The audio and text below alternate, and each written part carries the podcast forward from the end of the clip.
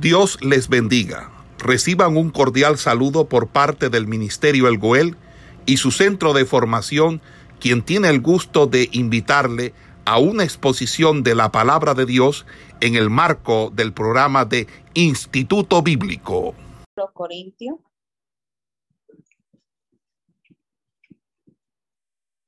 Amén. Eh, eh, vamos a, a estar desarrollando el día de hoy en la asignatura de cartas Paulinas, epístolas Paulinas, el capítulo 11.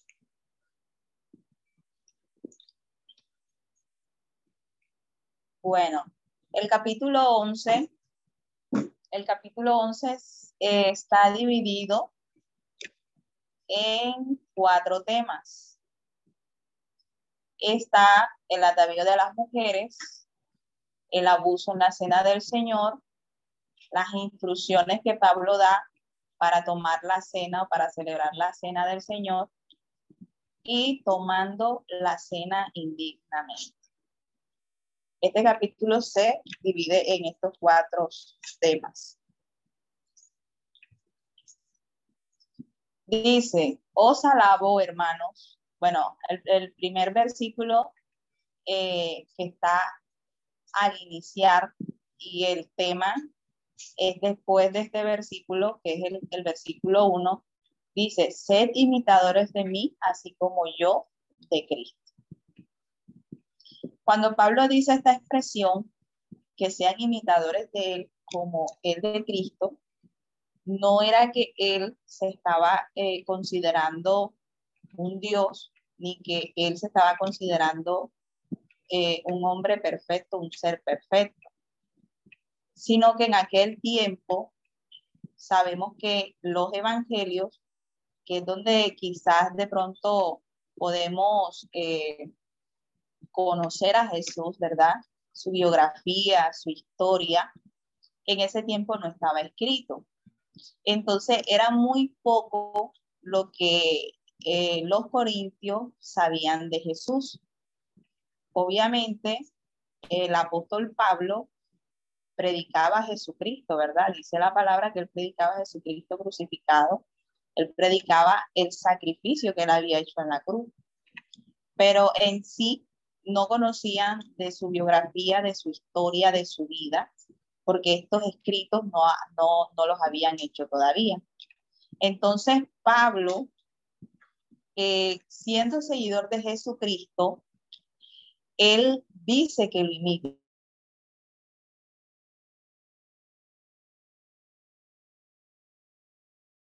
Que es que cuando nosotros somos cristianos, eh, eh, esta palabra creo que fue usada después, no sé, no me acuerdo muy bien ahora en estos momentos, no tengo la, la, la información, no sé si fue en el segundo siglo, donde fue usada la palabra cristiano y esto significa Cristo pequeño, ¿verdad? Cristiano era, era llamada la persona que seguía a Cristo, a Jesucristo, y que lo imitaba, ¿verdad? Sabemos que nosotros no somos perfectos y sabemos también que eh, la palabra nos enseña, la Biblia nos enseña en, los, en, un salmo, dice que Dios se acuerda de que nosotros somos polvo, de que nosotros no somos perfectos como Él. Pero sí lo que Dios ve en nosotros es la aptitud y ve eh, la disposición que hay en nosotros para nosotros cambiar, para nosotros cada día ser mejor, para nosotros imitarlo a él. Entonces, al no poder de pronto Pablo mostrarle con historia o con un libro a los corintios, a Jesús, él lo hace a través de su testimonio. Y entonces él dice, sean imitadores de mí, como yo lo soy de Jesucristo. De esta forma, Pablo cada día trataba, porque Pablo estuvo con los corintios eh, estuvo como dos meses con ellos dos años, perdón, estuvo prácticamente dos años con ellos. Ahí, cuando él fue y predicó, estableció la iglesia y estuvo con ellos enseñándole. Por eso Pablo eh, les habla con mucha autoridad a ellos y, y, bueno, vemos que en ningún momento Pablo los ofende, ni los, ni los denigra, ni los llama pecadores, los llama iglesia, hijos de Dios, ¿verdad? Pero Pablo les habla con mucha autoridad y los exhorta fuertemente, porque Pablo estuvo mucho tiempo con ellos y les enseñó muchas cosas. Él con su testimonio, él trató siempre de ser una persona intachable, ¿verdad? Eh, él siempre trató de darle ejemplos a ellos. Por eso de esta forma, él le dice al comenzar este capítulo que sean imitadores de, él como él lo era de Jesucristo. O sea, él decía, imítenme a mí, si yo, si ustedes ven lo bueno que yo hago, las obras buenas que yo hago, cómo me comporto, ¿verdad? Sobriamente, como se los he enseñado. Entonces, imítenme, porque yo al que estoy imitando es a Jesucristo. Obviamente, también trata de decir que si en él ven alguna falla, en él ven algún error, entonces no lo imiten. Por eso él dice que lo imiten como él imita a Jesucristo. O sea, él no está diciendo, imítenme a mí porque yo soy Pablo, porque yo soy santo, porque yo soy perfecto. No, él dice, imítenme a mí porque al que yo estoy tratando de imitar y de que mi vida sea agradable es a Jesucristo. Entonces sigue diciendo, después ya en el, en el versículo 2 comienza el tema del atavío de la mujer. Dice, ojalá, hermanos, porque en todo os acordáis de mí y retenéis las instrucciones tal como os la entregué. Pero quiero que sepáis que Cristo es la cabeza de todo varón y el varón es la cabeza de la mujer. Y Dios la cabeza de Cristo. Todo varón que ora o profetiza con la cabeza cubierta afrenta su cabeza. Pero toda mujer que ora o profetiza con la cabeza descubierta afrenta su cabeza porque lo mismo es que se estuviese rapado, porque si la mujer no se cubre, que se corte también el cabello. Y si, lo es y si le es vergonzoso a la mujer cortarse el cabello o raparse, que se cubra, porque el varón no debe cubrirse la cabeza, pues él es imagen y gloria de Dios. Pero la mujer es gloria del varón, porque el varón no procede de la mujer, sino la mujer del varón.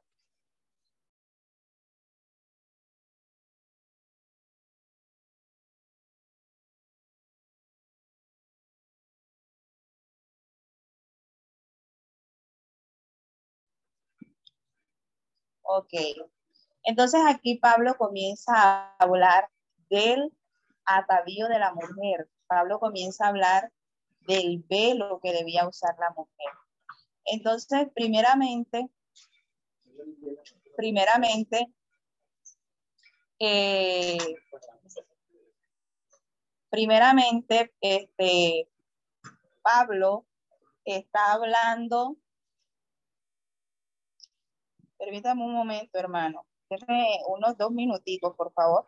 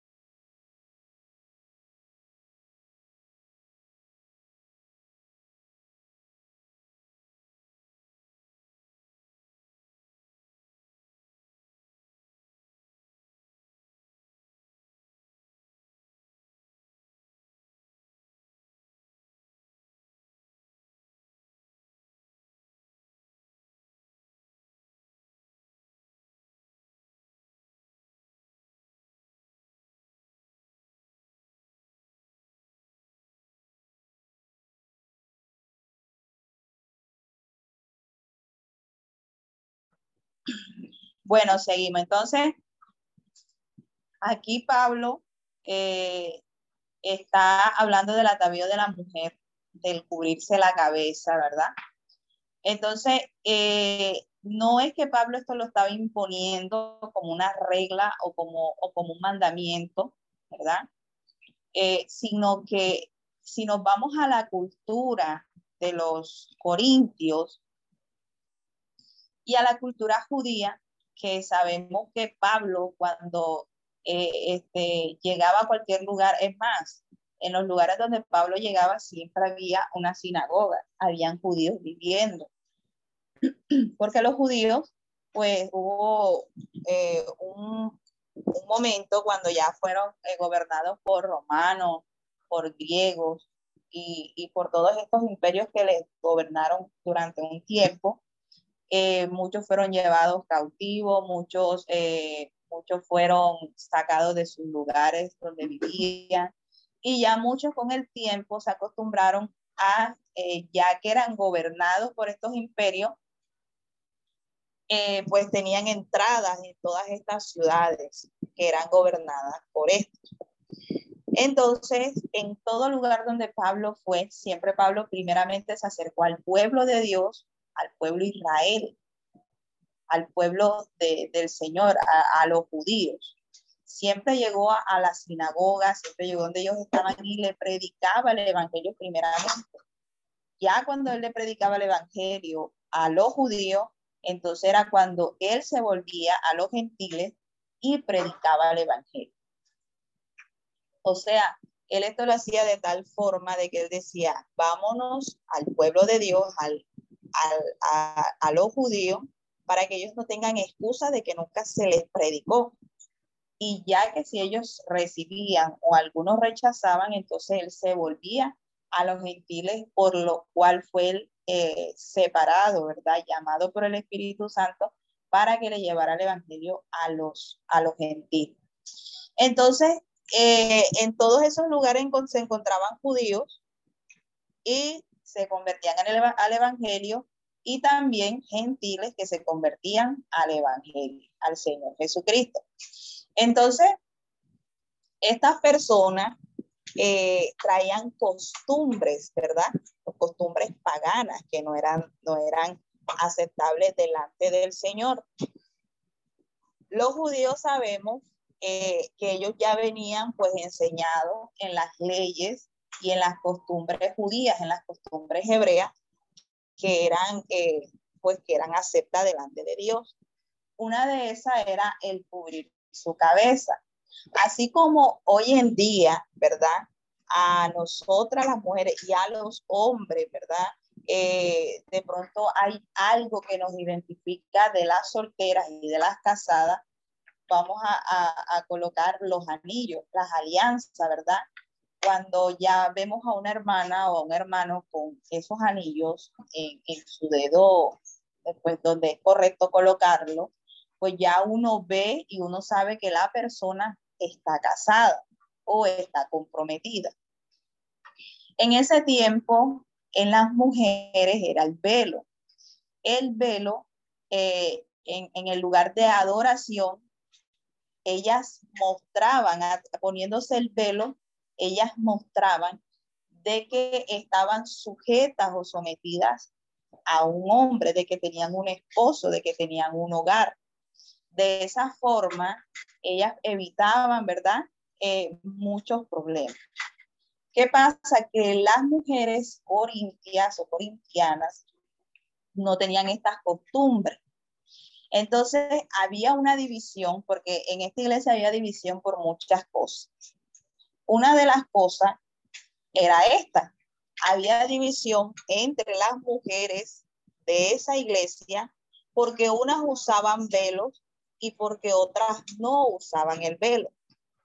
Entonces Pablo, al, decir estas cosas, Pablo hizo, eh, él creó como especie, no, no dándole lado a ninguno, sino que eh, no le dio el lado a las judías, pero al verlo y al ver las costumbres que tenían los corintios, pues le fue más fácil decirle a ellas que se cubrieran la cabeza, ya que los corintios, eh, cuando Pablo le dice al hombre que, que no le es honroso dejarse crecer el cabello, ni a la mujer cortárselo, ¿verdad? Y le dice, póngase el velo. Entonces, ¿qué pasa? Que en la costumbre de ellos, el dejarse el hombre crecer el pelo en esas, por decir, en, su ciudad, allá en Corintio, eso era simbología de que el hombre era un prostituto, o sea, de que el hombre era eh, un hombre que se prostituía. Cuando el hombre tenía el cabello largo, era era, era como la señal de que iba por ahí un hombre con cabello largo caminando, ah, él es prostituto, él es un hombre que se prostituye. Y una mujer que se cortaba el cabello era una mujer también, ese símbolo de su cabello corto, era una mujer prostituta, una mujer que vendía su cuerpo, una mujer que eh, se acostaba con muchos hombres. Entonces, eh, como habían estas costumbres, por eso Pablo hace referencia a esto. Y también al decirle a ellas que se cubran, era que ellas tuvieran una señal, una señal de que ellas estaban sujetas a un hombre, a un esposo, que tenían un esposo. Era como la alianza que ellas podían mostrar en la iglesia de que eran unas mujeres comprometidas, de que eran unas mujeres que ya tenían un matrimonio. ¿Por qué? Porque de esa forma, de pronto, un ejemplo, llegaba una persona que por primera vez, un hombre soltero, la veía y al darse cuenta que de pronto no tenía nada que le mostrara a él que era una mujer casada, pues entonces eh, se le podía acercar, enamorarla, eh, hablarle y se podían formar problemas en la iglesia. Entonces Pablo al ver todas estas cosas, Pablo les dice que se pongan ese velo para evitar todos estos problemas. Entonces, eh, esto hacía eh, simbología a que ellas estaban eh,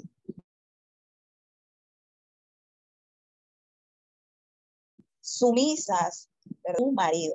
Por eso Pablo dice que la cabeza del varón era Jesucristo y la cabeza de la mujer era el varón.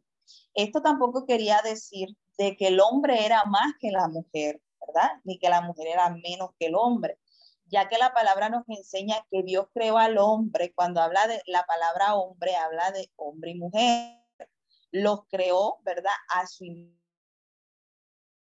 imagen y semejanza.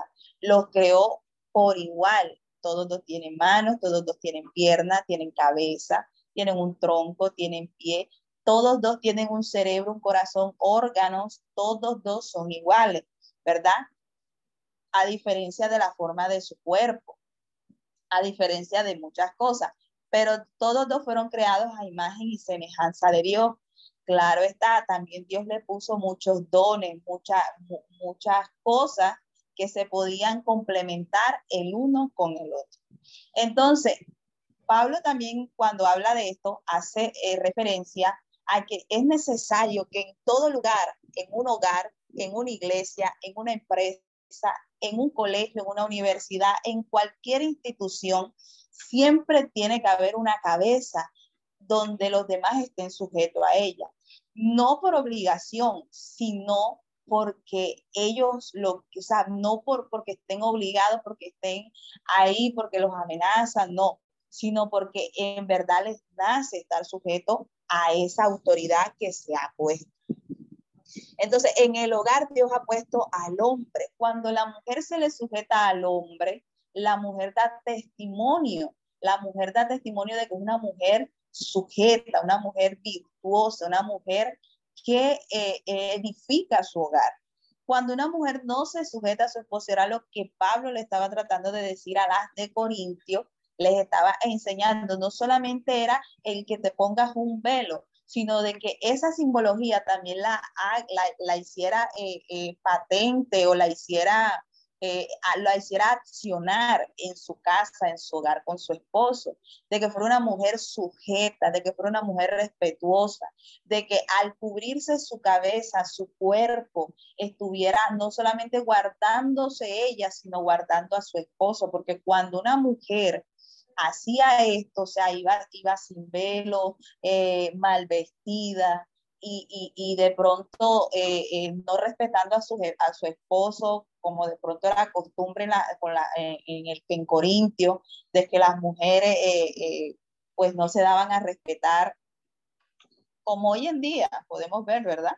Hoy en día que hay mujeres casadas que, que, que andan rodeadas de hombres y, no dan a respetar a sus esposos y, y bueno, y andan en muchos lugares donde no deben de estar ¿verdad? Entonces, esto era normal para ellos, como hoy en día lo es normal. Entonces, Pablo les decía que al hacer esto, ellas no solamente guardaban su testimonio, sino que también guardaban el testimonio de su esposo, ¿verdad? De que la gente fuera a hablar, y no solamente del de su esposo y de ella, sino también de la iglesia, ¿verdad? Entonces Pablo les dice a ellas, a, toda, a todas las mujeres en Corintio que lo hicieran por testimonio, por guardarse, ¿verdad? Que lo hicieran para, no solamente para eso, sino también para que no hubiese una división, sino que estuviesen todas unidas, ya que el ponerse el velo, el velo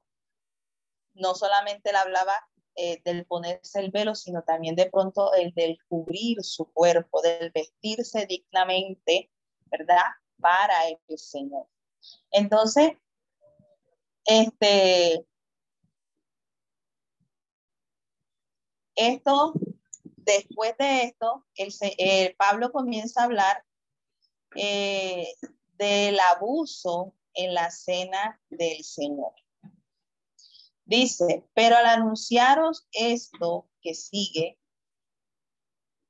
no os alabo, porque no os congregáis para lo mejor, sino para lo peor. Pues en primer lugar, cuando os reunís con, iglesia, oigo que hay entre vosotros divisiones y en parte lo creo. Porque es preciso que entre vosotros haya disensiones para que se haga manifiesto entre vosotros los que son aprobados. Cuando pues os reunís vosotros, esto no es comer la cena del Señor. Porque al comer cada uno se adelanta a tomar su propia cena y uno, y uno tiene hambre y otro se embriaga. Pues que no tenéis casas en que comáis y bebáis, o menospreciáis la iglesia de Dios y, y avergonzáis a los que no tienen nada. ¿Qué os diré? Os alabaré en esto, no os alabo.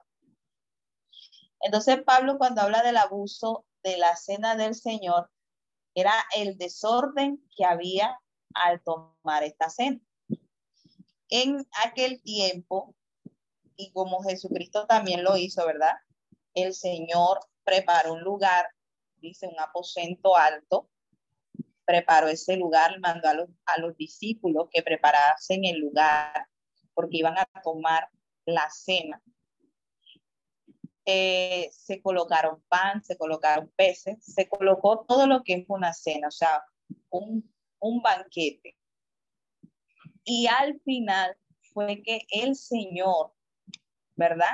Hizo la celebración o la conmemoración de la cena. Cuando ya él parte el pan y se lo reparte para que lo coman y después la copa y dice que, ese, que el pan hacía simbología que era su cuerpo molido y, la, y el vino era su sangre derramada. Entonces, así se hacía cuando se celebraba la cena del Señor. Eh, ellos hacían como especie de un banquete, como una celebración, como una fiesta, y se hacía un banquete y todos se sentaban a comer y después celebraban la cena del Señor. Pero ¿qué pasaba? Yo, eh, después, me imagino ya ido Pablo de ese lugar, eh, siguieron celebrando esta, haciendo esta celebración o conmemoración al sacrificio del Señor, pero se comenzaron a hacer de forma desordenada y de forma indigna. Por eso Pablo más adelante dice que el que toma la cena indignamente. Entonces, ¿qué sucedía? Que como era un banquete, una fiesta, eh, los corintios cristianos, ¿verdad? Porque esto tenía que ser una celebración de la iglesia, una celebración eh, del pueblo, del que estaba bautizado, del que estaba en la iglesia como miembro. Y estas personas lo que hacían era que traían a otras personas que no eran cristianas, que no era, que no pertenecían a la iglesia, que no eran bautizadas, que ni siquiera estaban arrepentidas y venían y lo hacían participar en, eh, participar en esta conmemoración, en esta celebración santa. Entonces, ¿qué sucedía? Que habían unos que eran ricos, eran muy ricos y traían banquetes para comer, pero no le daban al pobre, sino que se jactaban eh, mostrando sus, sus manjares, sus delicias y, así, y, haciendo que el pobre como que se quedara ahí velando, mirando, pero no compartía.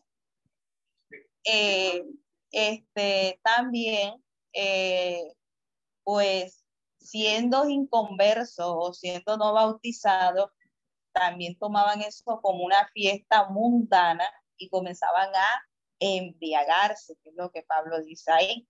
Entonces, esto era un desorden y esto era eh, una aberración para el Señor al celebrar esa cena, la supuesta conmemoración al Señor. Entonces, Pablo les, exhorta a ellos, les regaña y les dice que de esta forma no deben de hacer la cena del Señor, porque esto era un abuso, esto era, esto era aberrante lo que ellos estaban haciendo, ya que la cena del Señor era santa, era, era algo santo, algo solemne, y que solo tenía que ser celebrada y tomada por los por las personas bautizadas. Entonces estas personas eh, eran, algunos tenían, algunos eran ricos y se, y se vanagloriaban, ¿verdad? Se burlaban del pobre, eh, porque si eran hermanos, que era lo que dice Pablo, dice que hay entre vosotros divisiones y era que eh, llevaban alimentos y sabiendo que el otro hermano no tenía, era pobre, pues no le daban de comer, ¿verdad? Sino que comían otra cosa también. No se daba eh, eh, ordenadamente la cena al, de pronto hacer la, la conmemoración del cuerpo y la sangre del Señor, sino que dice que algunos se adelantaban aquellos que se adelantaban eran los que ellos se creían más, los que tenían más plata, más dinero, los que eran más pudientes, diezmaban más, no sé, pero ellos se adelantaban porque se creían más importantes y dice que no esperaban a sus hermanos. Entonces Pablo dice, no, que esto no se puede hacer así, que esto se debe de hacer de una forma ordenada, de una forma eh, en la cual el Señor se agrade y que dice, él hace una pregunta, ¿no tenéis vos casa en que comáis y bebáis? Cuando Pablo dice esto, porque, porque a veces sucede así, bueno, para muchas personas es algo, eh, es algo, ¿cómo decirle?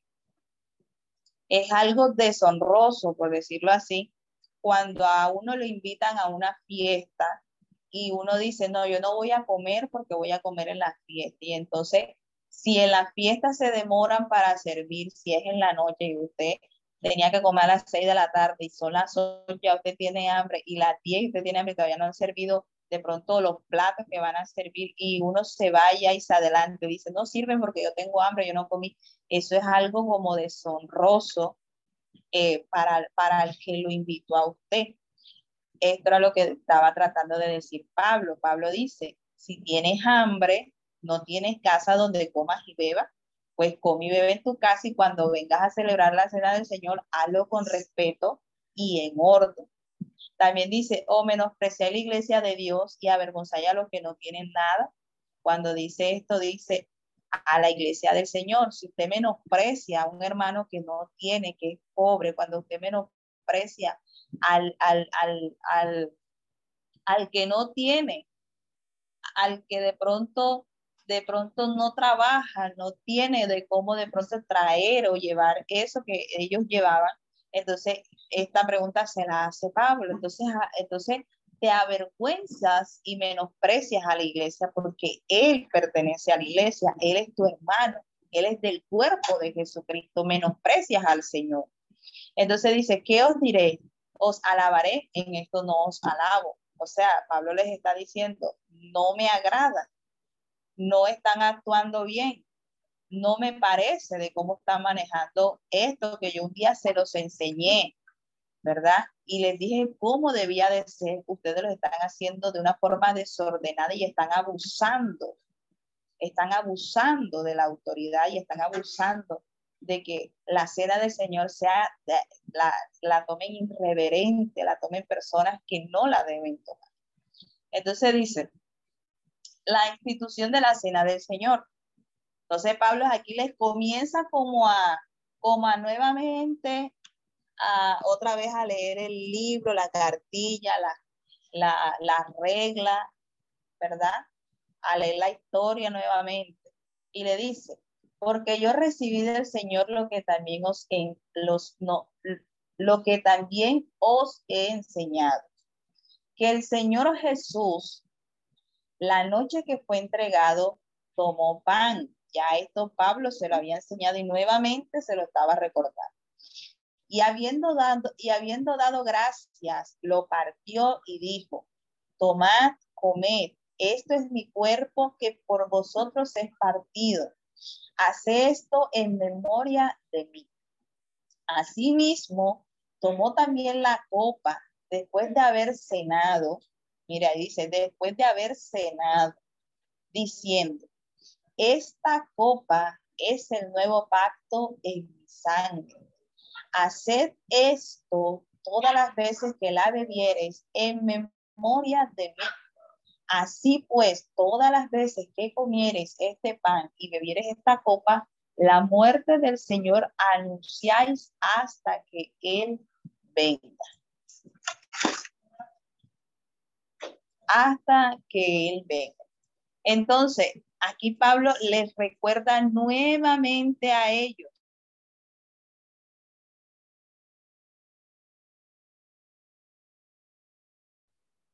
nuevamente a ellos con del Señor. La cena, ¿cómo se debe tomar? Cuando se celebraba la cena del Señor en la iglesia, eh, en la iglesia primitiva, como les comenté al principio, esto incluía una fiesta, una cena de compañerismo. Cuando uno hace una fiesta, cuando uno celebra algo, ¿verdad? O celebra con una cena, esto es un, todos comemos iguales, todos comemos de lo mismo, todos bebemos de lo mismo, hablamos, compartimos, charlamos, ¿verdad? Nos reímos. Hay un compañerismo.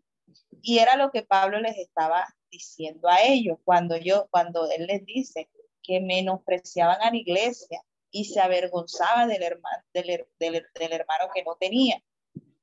Entonces se estaban avergonzando de Jesús, estaban menospreciando al Señor y estaban tomando esto indignamente, estaban eh, abusando. Entonces, esto simbolizaba ver un compañerismo y seguía entonces la celebración de la comunión. La celebración de la comunión era ya lo que se tomaba o lo que nosotros tomamos, era el pan y y la copa que simboliza el cuerpo y la sangre de Jesucristo. Entonces, en la iglesia de Corintio, esto se llegó a convertir en un tiempo de glotonería, de beber en exceso, de llevar a personas que no pertenecían a la iglesia a participar de la cena. Eh, muchos iban hambrientos, como les dijo, o sea, iban, eh, no comían en sus casas para de pronto ir con un gozo a recibir esa cena, a, hacer esa conmemoración al Señor del sacrificio que hizo por ellos, por nosotros, sino que iban, era pendiente a lo que iban a comer, o sea, iban hambrientos. Entonces, eh, ellos no tenían de pronto, eh, de pronto no pensaban en lo que Pablo les estaba, o lo que Pablo les enseñó, ese compañerismo, esa caridad, de que si yo llevaba y el otro no llevaba, pues compartíamos, de compartir, de, de, como dice la palabra, eh, cuán hermoso es habitar los hermanos juntos y en armonía, ¿verdad? Porque ahí Dios envía, ¿qué? Bendición y vida eterna. Entonces, eh, esto no lo había en la iglesia de, de Corintio, sino que había era un, una división, había eh, un egoísmo, había eh, una, había pecado. Entonces, Pablo les está exhortando por esto. Pablo les está exhortando y les está diciendo que este que ellos tenían que ir era con el motivo de compartir con sus hermanos y también con el motivo de recibir esa cena que les iba a recordar ese, ese sacrificio que hizo el Señor y que ellos en agradecimiento, ¿verdad? Iban a ir ¿verdad? De una forma solemne a, a, a celebrar.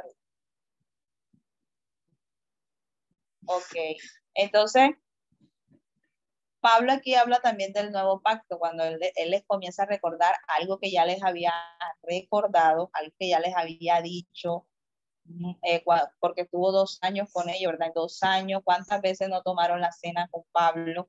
cuántas veces Pablo no les habló lo mismo, cuántas veces Pablo no les enseñó lo mismo.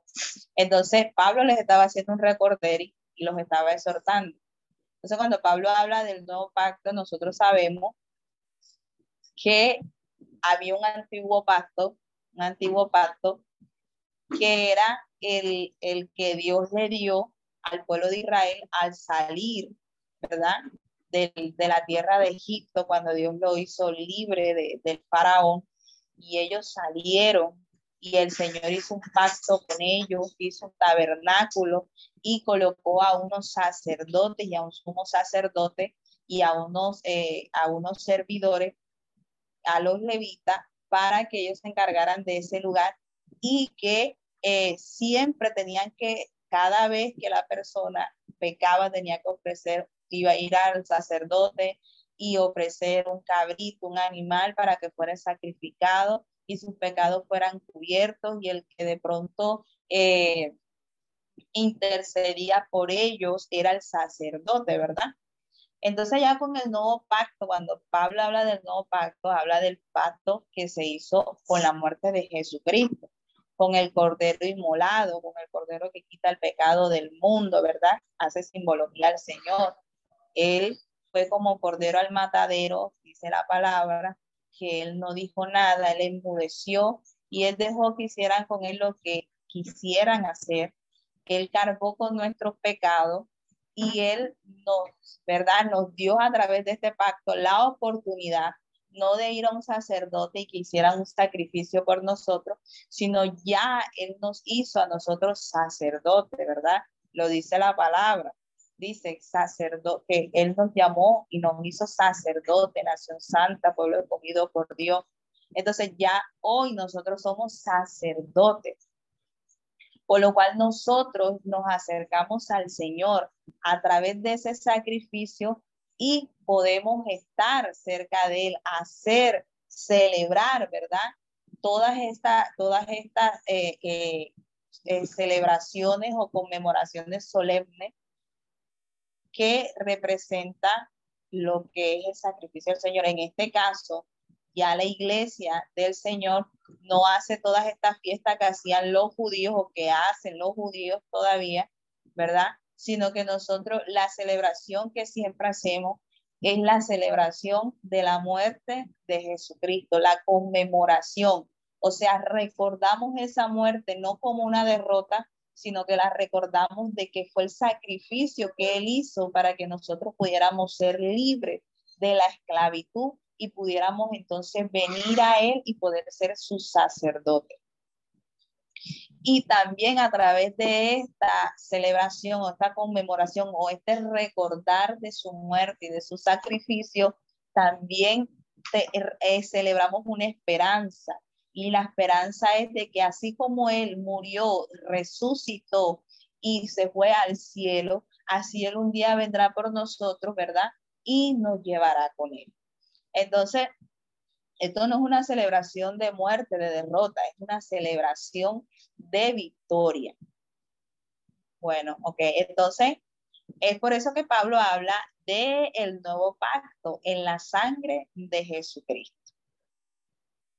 Esto fue en el versículo 25. Asimismo tomó también la copa después de haber cenado diciendo, esta es la copa. Esta copa es el nuevo pacto en mi sangre. esto todas las veces que la bebieres en, mi, en memoria de mí.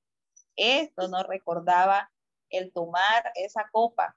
No, no nos recordaba de pronto, eh, porque nosotros no estuvimos ahí cuando el Señor derramó su sangre, pero sí nos recuerda, ¿verdad? Al, al, nosotros leer su palabra o escuchar que alguien nos predicó de que Jesús murió por nosotros, ¿verdad? Comenzamos a, a de pronto a no a recordar, sino a imaginarnos cómo fue el derramar de esa sangre, cómo fue el sacrificio que él hizo para que nosotros pudiéramos ser libres.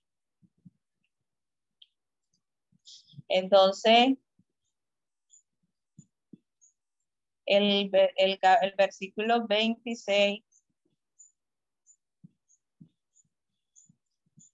ya en el versículo 26 dice, así pues, todas las veces que comieres este pan y bebieres esta copa, la muerte del Señor anuncia hasta que Él venga. Amén. O sea que hay una esperanza y la celebración, la, la, la próxima celebración que nosotros vamos a hacer no va a ser la conmemoración a la muerte de Jesucristo, sino las bodas del Cordero allá en el cielo. Entonces, debiéramos entonces tomar esta cena, la cena del Señor, debiéramos tomarlo dignamente, con reverencia y con respeto. Es lo que Pablo le está eh, recalcando a, los corintios. No debieras de tomarla indignamente, como sea, porque hay veces que, que hay veces que de pronto se celebra la cena y nosotros no ayunamos de pronto una semana antes para recibir la cena en ayuno ¿verdad? De pronto vamos vestidos como sea, no vamos de pronto eh, bien vestidos, bien presentados, porque como, de, como, como, como decía acá, esto era como una fiesta, como una celebración. A veces vamos vestidos como sea, vamos para la cena del Señor y es como si es como si solamente fuéramos a comer pedacito de pan y a tomarnos el poquito de, de, de jugo de uva y listo, nos vamos para casa. No le pedimos a Dios que nos fortalezca, no le pedimos a Dios que, que nos levante, no le pedimos al Señor que no le damos gracias al Señor, nos vamos con acciones de gracia, recordando esa muerte, ¿verdad?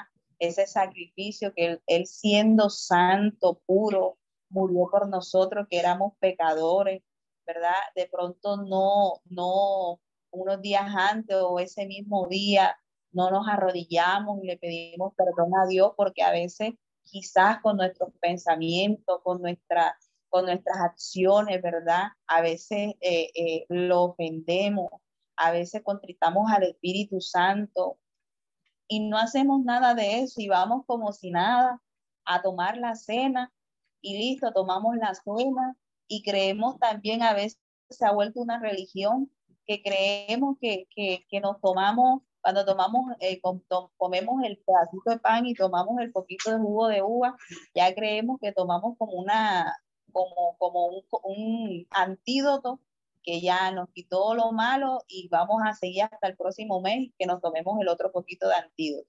No.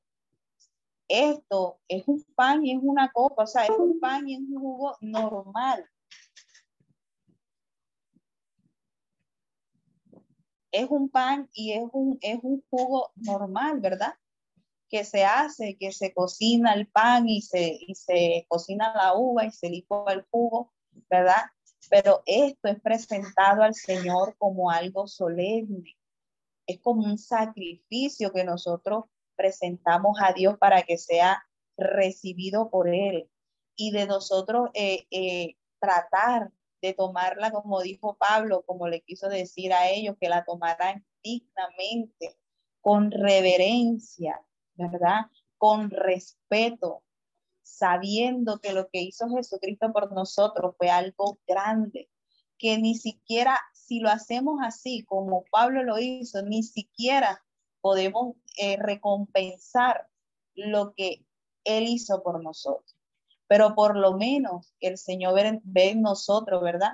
La disposición que hay para nosotros poder presentarnos delante de Él eh, eh, dignamente, con respeto y con reverencia. Entonces, ya en el, en el versículo 27, Pablo comienza a hablar de los que toman la cena indignamente. De los que toman la cena indignamente. Dice, de manera que cualquiera que comiera este pan o bebiera esta copa del Señor indignamente será culpado del cuerpo y de la sangre del Señor. Por tanto, pruébese cada uno a sí mismo y coma así del pan y beba de, de la copa. Entonces, cuando nosotros vamos a tomar la cena del Señor, debiéramos que dice Pablo, examinarnos, porque es que nosotros no somos perfectos, nosotros no somos eh, ya 100% este, transformados, ¿verdad? La palabra nos enseña que nosotros vamos en un proceso de santificación. La palabra nos dice, dice que es más Pablo en muchas de sus cartas dice que el final, ¿verdad? Del, el final, o sea, la redención completa será cuando Jesucristo venga. Dice que los que hayamos, los que, dice, los muertos en Cristo resucitarán primero y los que hayamos quedado justamente con ellos seremos que levantados, seremos arrebatados y seremos transformados en los aires. Cuando ese va a ser la redención completa, esa es la promesa que nosotros estamos esperando donde seremos como Él, donde seremos como Jesús. Pero mientras estemos aquí en este cuerpo que todavía es corruptible, ¿verdad? Mientras estemos en esta tierra, mientras no hayamos sido todavía transformados por completo, que será ese día, la venida del Señor, entonces nosotros vamos a pegar, vamos a cometer errores, vamos a fallar. Entonces por eso Pablo dice, examínese debemos examinar, debemos de, examinarnos porque nosotros, ¿verdad? De pronto sabemos en qué sí le fallamos al Señor, de pronto en un pecado, de pronto que hayamos que confesar a nuestro pastor o a nuestro líder, pero sí de pronto acciones, actuares que sí debemos de ponernos a cuenta con Dios. De pronto el, un pleito, una enemistad con un hermano, ¿verdad? De pronto, eh, este, ¿cómo se llama? Eh, y es más, la palabra nos enseña, es más, hasta para echar la ofrenda, ¿verdad? Dice la palabra que se la deje ahí en un ladito un momentito y vaya y ponga esa cuenta con el hermano. Entonces, a veces estamos tomando la cena y, y estamos en, en, en, en, ¿cómo se llama? En enemistad, en enemistad, estamos en enemistad, estoy dando clase, Estamos en, estamos en, estamos en el momentito.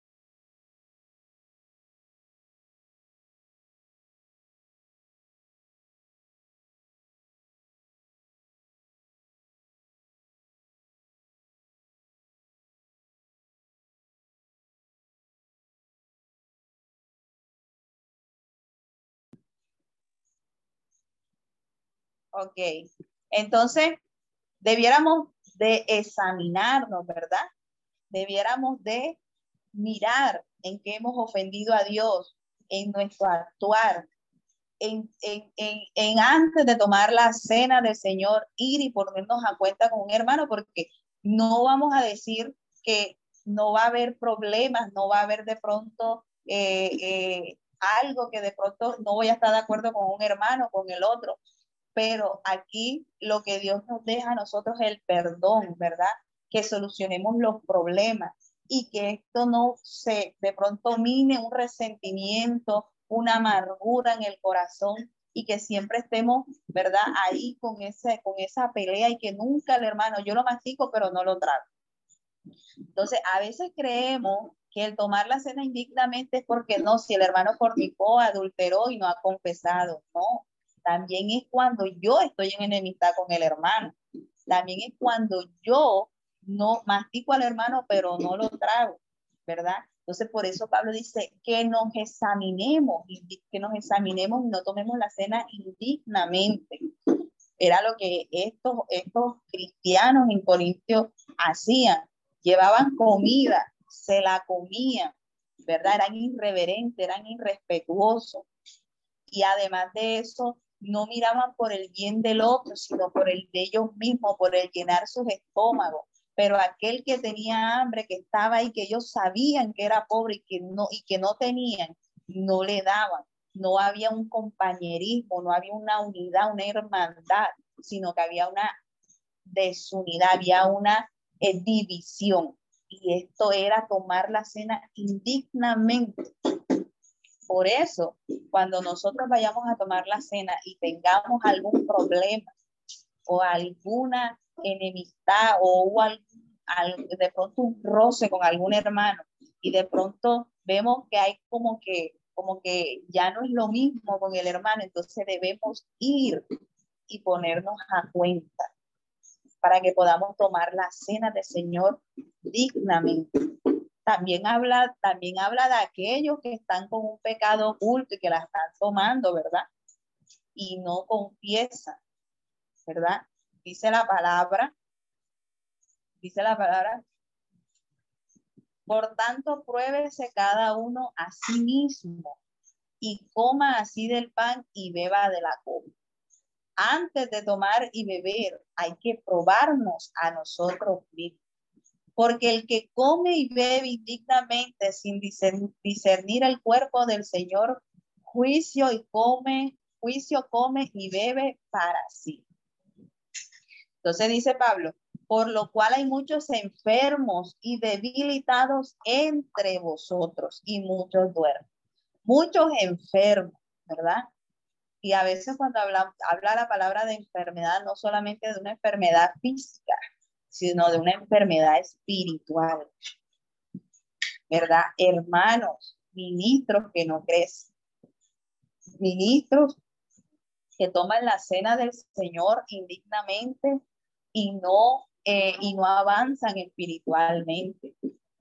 Muchos duermen, no solamente habla de los que mueren y que mueren en pecado, sino de aquellos que están allá, que un día conocieron al Señor y hoy se encuentran allá en el mundo practicando nuevamente las cosas del las cosas del pecado y cómo se llama y nuevamente se encuentran cautivos por por cómo se llama por Satanás.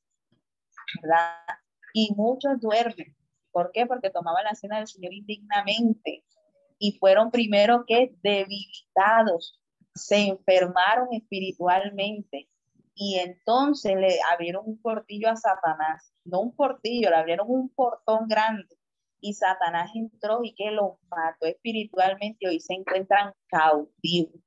Muchos están en la iglesia, no están allá afuera, pero están en la iglesia y son personas que no se sujetan, personas que le dan problemas a los pastores, personas que no crecen, personas que siempre son niños, que siempre los pastores tienen que estar detrás diciéndole que las cosas que tienen que hacer. Personas inmaduras. ¿Por qué? Porque toman la cena del Señor indignamente. Cuando nosotros somos maduros y tenemos un roce con el hermano, nosotros así como somos maduros, tenemos que tener la madurez de acercarnos al hermano y si lo ofendimos, pedirle perdón. Y si no lo ofendimos, de todas maneras, también pedirle perdón. Porque a veces creemos que porque de pronto aquel comenzó el problema, él me ofendió a mí, pero en la discusión o en lo que sucedió, yo también le pude haber dicho. Entonces, el Señor dejó el perdón y el perdón no es que, no, yo lo perdono, yo lo perdono, pero no lo olvido. Y cada vez que lo veo me acuerdo de lo que me hizo. No, el perdón es que cuando usted se acuerde de lo que el hermano le hizo o usted se acuerde de lo que no, no, no, acordarse, no lo que el hermano me hizo, sino lo que sucedió entre nosotros dos, ¿verdad? Digamos, Señor, tú nos diste la victoria y nos ayudaste a solucionar esto de una forma madura y de una forma eh, que no se puede para algo más grande. Porque tu palabra enseña que a los que amamos a Dios todas las cosas nos ayudan para bien. Y de esto hemos aprendido esto y esto y esto. He sido una persona más madura, he aprendido esto y he aprendido lo ¿Verdad? Ese es el perdón. Por eso cuando Pablo acá arriba dice, dice, eh, Dice, para que se haga manifiesto, ese es en el versículo 19. Dice, porque es preciso que entre vosotros haya disensiones para que se hagan manifiesto entre vosotros los que son aprobados. O sea que esto es necesario. A veces la gente se va de la iglesia porque, ay, porque, porque creen que van a buscar, van a encontrar una iglesia como los cuentos de hadas, donde vivirán felices por siempre. No. En todas las iglesias vamos a ver, van se va a ver cosas, en todas las iglesias va a estar inmaduro, en todas las iglesias va a estar el carnal, en todas las iglesias vamos, ¿verdad? No hay iglesia perfecta, porque Dios permite todas estas cosas. El mismo Jesucristo, ¿verdad? En los doce, con los doce discípulos, no tenía uno que le entregó para que lo mataran, ¿ah? tenía Judas, ¿verdad? Tenía al inmaduro, a Pedro, ¿verdad? y no todos ellos eran perfectos. Esa era la iglesia de Jesucristo, que sabemos que con el tiempo y de todas las cosas que le enseñó el Señor y con, la experiencia después de la muerte del Señor Jesucristo, fueron hombres que maduraron, ¿verdad? Entonces, dice Pablo que es necesario para que se haga manifiesto entre vosotros los que son aprobados. ¿Quiénes son los que son aprobados? Los que tienen la madurez de poder solucionar cosas pequeñas. Ay, no hice al pastor y hace un problemón y formar, mejor dicho, esa disciplina para, para eh, solucionar, ¿verdad? Ay, lo pusieron en disciplina y, y actuar como que con, con, con venganza con venganza, con, con, rabia, sino que puedan tener la madurez de solucionar los problemas, de solucionar la enemistad, cualquier roce, y que puedan tomar ambos la cena dignamente. Entonces, eh, eh, ya los dos, el último versículo dice, así que hermanos míos, cuando os reunáis a comer, esperaos unos a otros. Si alguno tuviere hambre, coma en su casa, para que no os reunáis para juicio. Las demás cosas las pondré en orden cuando yo pueda. Entonces, Pablo les dice, les comienza a decir, ¿verdad? Se habla de la mujer, cómo debe ser su actuar, su vestir, cómo debe respetar a su esposo, no porque sea, no porque sea menos que él, sino porque ella le está dando al hacer esto la gloria al Señor y, y, demostrando que es una mujer sujeta. Y sabemos que en la sujeción y en la obediencia está la bendición. Después comienza a hablar del abuso de la cena, ¿verdad? Cómo hacían los corintios todas estas cosas que a Dios no le agradaba. Cómo se debía tomar la cena, cómo se debía de celebrar la cena y que no se debía y que no se debía tomar indignamente sin importancia sino con reverencia, con respeto y dignamente. Entonces, con esto terminamos el capítulo 11 de Primera de Corintio y el próximo, en la próxima clase estaremos desarrollando el capítulo 12, el capítulo 13 y el, y el capítulo 14 con el favor de Dios, que el Señor no nos dé el tiempo para desarrollar, pero mientras tanto ustedes se van leyendo esos capítulos, el 12, el 13 y el 14. Eh, bueno, no es más decirles eh, que Dios les bendiga, Dios les guarde y vamos a